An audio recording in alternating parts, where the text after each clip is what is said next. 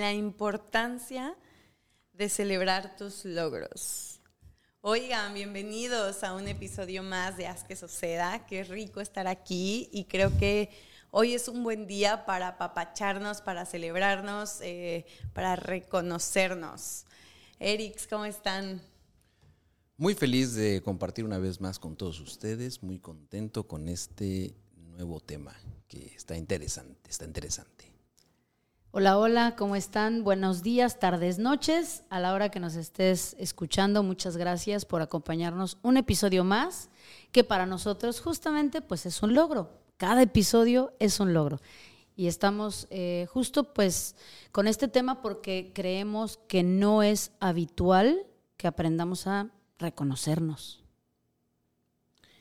¿Y qué estamos degustando, Eric, para iniciar con este tema? Muy bien, pues el día de hoy estamos degustando. Hoy vamos a repetir con, Casa Madero.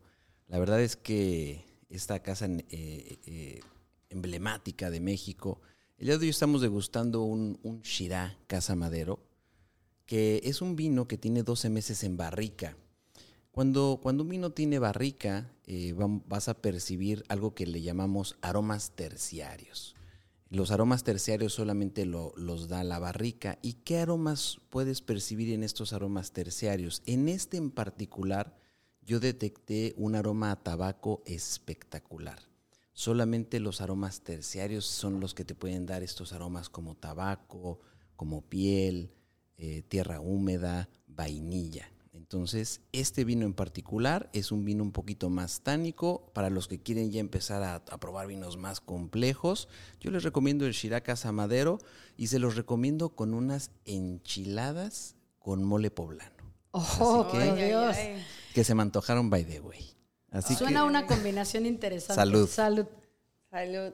Yo la verdad a este sí lo oí, eh, porque si no, Está muy fuerte para mí. Tenemos que ir subiendo de nivel, así que poco a poquito tenemos que ir eh, probando cosas diferentes. Yo creo que es algo barato en vino. Porque Uf, a mí sí me gustó, buen, está, es, un vino muy estructurado, es un vino que si bien tiene tanino de, mm, medio un poquito más alto, es un vino que la verdad la, eh, está muy bien hecho y que los que quieren ya experimentar en algo un poco más complejo es garantía. Pues muchas gracias, por traerlo, Tocayito.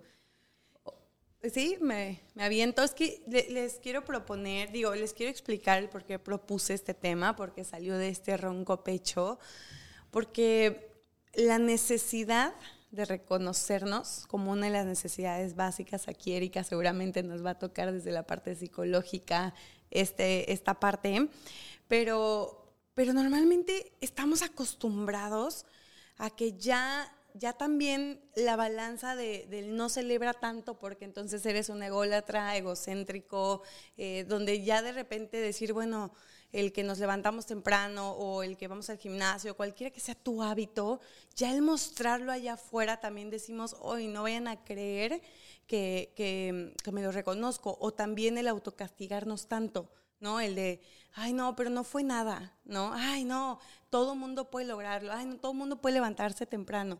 Entonces, el... ¿Será, será que la, la, la falta de, de, capacidad para celebrar nuestros logros tiene algo que ver con el miedo al éxito? Tan, tan, tan. O sea, a ver, no, no sé si necesariamente yo lo conectaría desde ahí. O sea, sí creo que es una pregunta compleja, o sea, que sí habría que echarle reflexión. Yo creo que depende de cada persona. En algunos casos puede ser, puede ser que se hile. Lo que sí iniciaría yo diciendo es que tiene origen en nuestra familia. De alguna manera, em, la familia va como dando este guion, ¿no? De que sí y que no. Y entonces hay familias que suelen ser muy de celebrar todo, ¿no?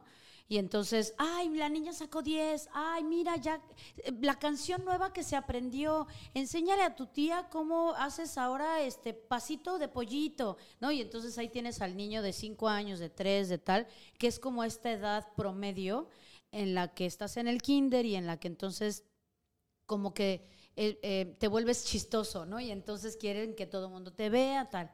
esa edad es muy importante porque dependerá de cómo lo vive la familia, que entonces pueda empujar a que sea mirado esa niña o ese niño y que entonces le sean reconocidos sus logros. Sin embargo, justo también hay un punto medio donde a veces al propio niño no le gusta porque se siente expuesto, se siente presionado, se siente observado, se siente enjuiciado y entonces prefiere estar tras bambalinas como de, no, ¿por, ¿por qué mamá? Yo no quiero. Y entonces tienes al niño así de, haciendo berrinche o bailando a fuerza. Y la otra parte es las familias que justo como iniciaba diciendo Alison, les cuesta trabajo porque pareciera que todo tiene que ver con ego ¿no? Y entonces, si, si, si es de, eh, ay, sacó 10, pues es su obligación. Lo único que tiene que hacer es estudiar. Para eso le pago a la escuela. Pues, claro, pinche huevón, ¿no? Entonces lo, único que tienes que hacer es ir a la escuela. ¿Y cuántos ejemplos hay de eso? Claro, y aparte quieres que te compre algo o que te festeje o que te lleve a comer. ¿Por qué? Y entonces creo que ahí, dijera mi abuelita que en paz descanse, es donde la puerca torció el rabo. ¿Podría ser que, se trata de que el progreso está infravalorado y me refiero a que nos han programado a que tienes que ganarte la medalla o el trofeo para realmente celebrar algo? Y que únicamente los, los grandes logros, ¿no? Son dignos de ese autorreconocimiento. ¿No? Así es, porque e, el grande logro, por ejemplo, algo de lo que me, me viene de inmediato a la mente es que eh, uno de los grandes metas de, muchas personas es el bajar de peso, ¿no? Y, de repente siento que los pequeños progresos no se celebran porque lo que queremos es el trofeo y el trofeo es verte en el espejo con los cuadritos o con la silueta que tú esperabas, pero obviamente em, el, ese esfuerzo que hiciste durante dos semanas en donde sí fuiste entrenado, donde tuviste la dieta, no lo celebras porque no lo ves. O sea, no tienes el trofeo, no tienes la medalla. ¿Será que va por ahí? Y que incluso creo que también el punto de, de lo que dices me parece muy interesante, Tocayito.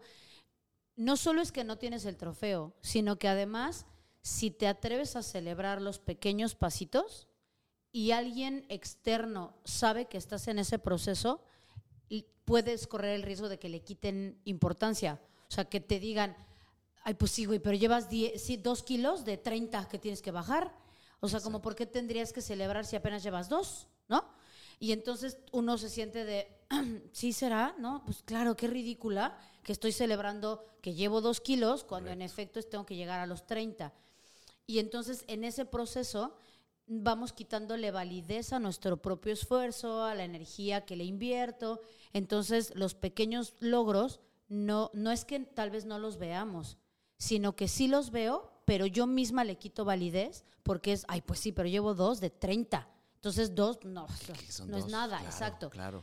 Y ahí entonces perdemos motivación, perdemos un montón de, de cosas que, que, van mermando nuestra autoimagen, nuestra autoestima, autoconcepto, que hace que en efecto cuando puede ser que llego a la meta grande a los 30, ya ni siquiera tengo energía para realmente celebrarlos. Yo fíjate que estaba escuchando un, podcast de, que es uno de mis favoritos, que ya lo he, recomendado en distintas ocasiones, que es el de Entiende tu mente.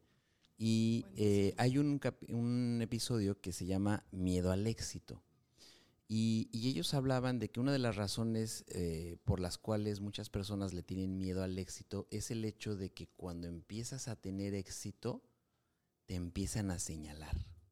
O sea, me da la impresión que esta reacción o esta consecuencia de no tener esa capacidad para celebrar los logros no es algo interno, sino es algo externo que provoca que tú no lo celebres o que tú no lo digas porque entonces te van a juzgar o te van a criticar o te van a querer bajar, no sé. Es algo al revés. Yo tiro preguntas al aire. Es algo interno que tiene un reforzador externo. Porque puede ser desde, desde ese niño que recuerda a su niñez siendo expuesto por la gente que lo quería, que dice a toda costa ese no quiero reconocerme, no, no, no, desde ese, desde adentro, esa necesidad es como no quiero estar en el spot, no quiero que hablen de mí, no quiero que hablen de mis logros, es más, no quiero que me promuevan, son de, esas típicas personas que logran estar en muchos, en, en un puesto o en un lugar por mucho tiempo, porque ese miedo al cambio puede ponerlos en ese spot, en ese escenario. Ahora, ¿ustedes creen que vivimos en una cultura del no reconocimiento? O sea, digamos, si tuviéramos que, poner en la balanza, eh, ¿se reconoce más que lo que no se reconoce? O sea, ¿en, qué, ¿en dónde pondríamos la balanza de nuestra sociedad, por lo menos la occidental, mexicana, latina? ¿Cómo, cómo lo creen? ¿Cómo lo ven? Pues yo creo que sí, o sea, yo creo que sí no, no estamos acostumbrados a autorreconocernos. Pero ni autorreconocernos ni, reconocer. ni a que el otro te reconozca. Claro, que es que es, que es parte de lo, que yo decía, o sea, ok, tú no te reconoces porque de alguna manera no está bien visto que tú, em, que tú comuniques tus logros. Por lo mismo, porque siento, siento que es una cultura del no reconocimiento. Y, lo voy a decir, por ejemplo, en el ámbito empresarial. Hay, hay, una tendencia eh, muy generalizada de que, de que cuando un colaborador hace algo bien, eh, no se lo digas porque entonces ya se va a acomodar. ¿Me entienden? O sea, no estoy diciendo que todo el mundo lo haga, pero sí hay una tendencia en ese sentido. O sea, si, si le dices que lo está haciendo bien, se va a acomodar. Tú dile que le dé más, que le dé más, que, que le falta, que le falta, que es, eh, cuando en realidad considero que tendrías que reconocer lo que está haciendo bien para reforzar y entonces esta persona se inspire y, vea que tiene la capacidad de dar mucho más. Pero así como en el ámbito empresarial sucede, me da la impresión que también pasa en el ámbito personal o, en el de redes. No sé qué piensen. Es que, perdón, es un poco lo que yo decía. A ver, si, si todo nace en nuestras familias, ese director de empresa, ese dueño de empresa, ese gerente, ese colaborador, ese ese, ese par de, la empresa también tuvo sus propias historias. Entonces, al final, más bien es que llevamos lo que, lo que aprendimos y lo que somos pensando como en esta carga, como si trajera yo aquí a los fantasmitas de mi familia, los llevo a donde, a donde, yo, a donde yo vaya. Llámese una empresa, o sea, un trabajo, una relación, eh, cualquier interacción humana que yo tenga, ¿no? Entonces, solo es que estoy replicando lo que yo aprendí. Entonces, ese jefe que no reconoce o que justo dice, no, no se lo digas porque entonces se va a acomodar y tal, en algún punto puede ser que él, lo vivió o que, o que fue lo que le enseñaron o que tiene un papá autoritario que jamás le, dijo que él era suficiente como hijo. Y que él no se reconoce a sí mismo, podría Por ser. supuesto. Y lo hablábamos desde el cargo no te hace líder, ¿no? Ah, claro. que si no han escuchado ese episodio, por favor, vayan para allá, porque esto se replica en todos los ámbitos. O sea, desde el tema laboral, eh, ¿qué jefe, o eres un jefe, o eres un líder, o desde tu parte como empleado, ¿no? O sea, eh, tal vez, ¿por qué llevas en el mismo lugar y, y no te han promovido? Tal vez te falta ese autorreconocimiento, decir, yo lo merezco, yo puedo, yo, yo puedo ser gerente, ¿no? Yo puedo avanzar para allá. Fíjense que hablando sobre el reconocimiento, yo, yo en, la, en, el hotel eh, tenía una, eh, bueno, solía hacer una actividad que en la junta de, de, los gerentes reconocemos, reconocemos un colaborador de línea. ¿sí? Cada, cada semana en la junta de gerentes reconocemos un colaborador de línea, le damos una carta de felicitación y se le reconoce. Y en una certificación que tiene que ver con clima laboral, Em, eh, una vez uno de los instructores me dijo, ok, está muy bien, pero ¿cuál es tu alcance? Y bueno, pues un colaborador por semana, ¿no? Está bien, o sea, no está mal. Okay, y entonces eso me movió y, y, me hice el propósito de cada día reconocer por lo menos a una persona. Y cuando voy caminando, digo, muchas gracias, una de dos, o lo felicito, o le agradezco, o le doy ánimo. Claro. Entonces, si cada día reconozco a una persona, en un año voy a lograr reconocer por lo menos a 300 personas. Y eso se lo comuniqué a mis gerentes, que a su vez esos 25 gerentes cada día reconocen a una persona. Y entonces el alcance es mucho mayor y se empieza a crear una cultura del reconocimiento. Y ahí es en donde viene mi siguiente punto. perdón, primero está increíble eso que acabas de proponer, ¿eh? Está fabuloso, porque imagínate no solo el alcance que tú tienes en, en tu empresa, o sea, en tu hotel, en tu, en tu trabajo, sino que más empresas, por favor, si nos están escuchando, gente que trabaje en oficinas y lo lleva a esos lugares, imagínate el, el alcance que tendría en este mundo esa idea tan maravillosa que, Que, acabas que- de que fíjate tener. que normalmente yo empecé con felicitación, o sea, con el reconocer algo positivo. Pero luego dije, a ver, no siempre puedes reconocer algo, o no siempre puedes felicitar. Entonces luego dije, ¿qué más puedo hacer? Bueno, puedo agradecer de algo que se hizo, inclusive del propio trabajo, que ahí es donde, pero ese, ese- ese es el trabajo, para eso le pago. No, a ver, te agradezco por hacer tu trabajo y por hacerlo bien. Claro. Y por último, también está la parte de dar ánimo, porque de repente hay alguien que se equivocó y la mega regó, llegas y le das ánimo. Tienes esas tres opciones que realmente, créanme, que, que- que nos ha servido muchísimo. Sí, sí. Oigan, y ahí está la, la propuesta de Erika, hay que replicarla, Sí, pásenle. por favor, llévenla a todos los lugares. Porque justamente es lo mismo. Si, si, si, si yo estoy llevando mi basurita porque no me he dado cuenta que traigo mi bolsita de basura y no la he tirado, porque todas las casas generan basura, todas, ¿no? Y entonces mi casa personal también genera basura. Y entonces si no me he dado cuenta y no la he tirado y es con la que ando por la vida y, soy inconsciente de eso, pues es con lo que me voy a, relacionar contigo. Pero entonces si, si soy consciente y la vacío y lo que hago es intencionarme para agradecer algo diario a alguien, está increíble. Y fíjense que también hacia adentro, o sea, el reconocerte aplica hacia afuera, en voy a reconocer lo que mi mamá se levanta todos los días, me hace lunch o me paga la universidad, o mi novio, ¿no? De repente saca la basura y aunque yo diga, no, es que es 50 y 50, pues también lo voy a reconocer y se lo voy a aplaudir.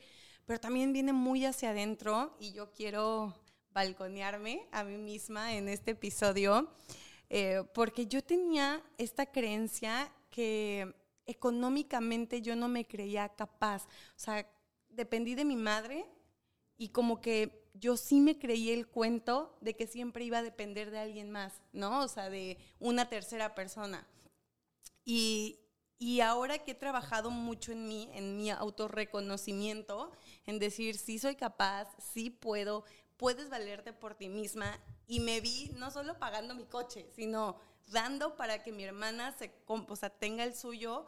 Fue un, ay, o sea, sí se puede, ¿no? Se requieren muchas cosas, ¿no? También no es como que van a llegar las cosas por sí sola, pero si le trabajas, si te esfuerzas, si diario cuidas tus hábitos, tus acciones diarias, van, a- vas a llegar a esas metas. Y cuando estés ahí, pues apapáchatelas, premiatelas y reconócelas.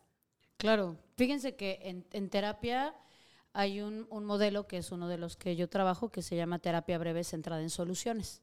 Ok. Y entonces eh, la premisa inicial es que no existen los problemas. Normalmente cuando las personas llegan a terapia lo que llegan es a contarte, pues claro, qué es lo que hace que lleguen a terapia, que es el problema, entrecomillado, que están viviendo. Entonces la primera sesión los dejas hablar y listo. Pero a partir de ahí eh, adviertes el, a partir de este momento no vamos a hablar de problemas, sino de soluciones. Y lo primero que vas a llegar a decirme a terapia es, ¿qué fue diferente? Entonces desde ahí como que es como de, ¿cómo? Pero entonces no voy a poder venir a quejarme, a decir, a ta, y es, no, o porque lo que tienes que aprender es saber, eh, Claro. no el frijol en el arroz, sino todos los arroces que sí hay, ¿no? Entonces vas haciendo como este entrenamiento de cambio de paradigma para que entonces me digas, ¿cómo sí? Listo. Y entonces vas cambiando incluso la manera de hablar. ¿Cómo sí vas a lograr? ¿Cómo sí vas a llegar? ¿Cómo sí vas a resolver esto con tu pareja? ¿Cómo sí vas a, a volver a enamorarte? ¿Cómo sí? Y, y este, este proceso, siempre yo les digo que los cambios reales no son enormes, grandotes y visibles. Los cambios reales son chiquititos, constantes. Exactamente. Y entonces es eh, eh, un, un- un gran mentor que, que- que- que tengo, siempre decía que es pasito, pasito, cagadita, pasito, pasito, cagadita. Porque al final es, no, no, no, esperes que sea perfecto, pero sí constante y cambios muy pequeños. Entonces, así como dices eh, del tema de, claro, alcancé a comprarme un coche o ahora aparte aporto para mi hermana o tal, justo re- re- regresando a la, a la propuesta de Alison de también vamos hacia adentro, ¿qué pasaría si pudieras todos los días reconocer que hoy te enojaste menos que ayer? Que hoy tienes menos ansiedad que ayer? Que hoy lograste no, no, a lo mejor no te comiste eh, eh, pescado eh, asado y verduras, pero en vez de comerte dos hamburguesas, te comiste una. Exacto. Y entonces pareciera ridículo, pero real, hacia, hacia adentro, estás haciendo estos pequeños pasos para llegar a la meta que estás buscando. Me encanta, me encanta.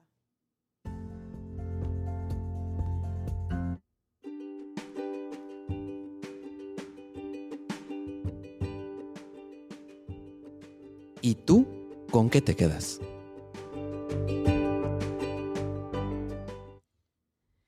Bueno, pues yo me quedo con la capacidad de autorreconocer de dónde vengo y en dónde estoy actualmente.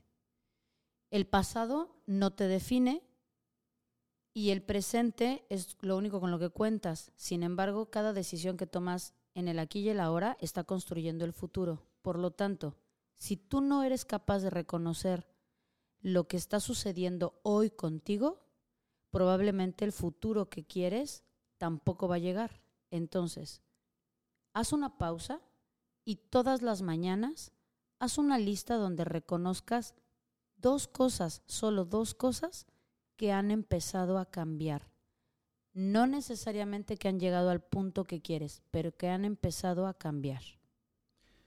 Yo me quedo con que vivimos en una cultura del no reconocimiento, pero eso puede cambiar.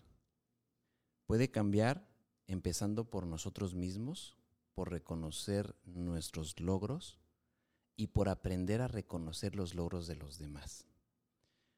Yo considero que si logramos valorar esos pequeños progresos, realmente vamos a lograr ganar esos grandes trofeos.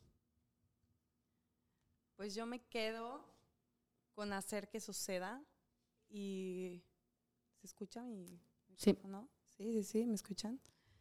Yo me quedo que hacer que suceda es hacer pequeños pasos y en el camino aceptar que tal vez se transforme, que la meta tal vez se mueva, pero esos hábitos constantes, esos reconocimientos, el agradecerte, el trabajar en ti todos los días en busca de esa mejor versión, quedarte en esa zona de confort de repente, volver a avanzar, volver a saltar, todo ese camino y esta vida que para nada es lineal y de repente son círculos y de repente no, pues es parte de hacer que suceda. Y pues muchas gracias por escuchar un episodio más. No te pierdas el siguiente, viene uno buenísimo que va a tratar acerca de la influencia del marketing en todas nuestras decisiones. Yo creo que, hijo, nos va a caer muchos veintes a todos nosotros de, de, híjole, todo lo que estoy haciendo y haciendo que suceda, si es por mí o hay una pequeña influencia. Pero bueno, nos vemos todos los martes, 8 de la noche, desde el Caribe mexicano.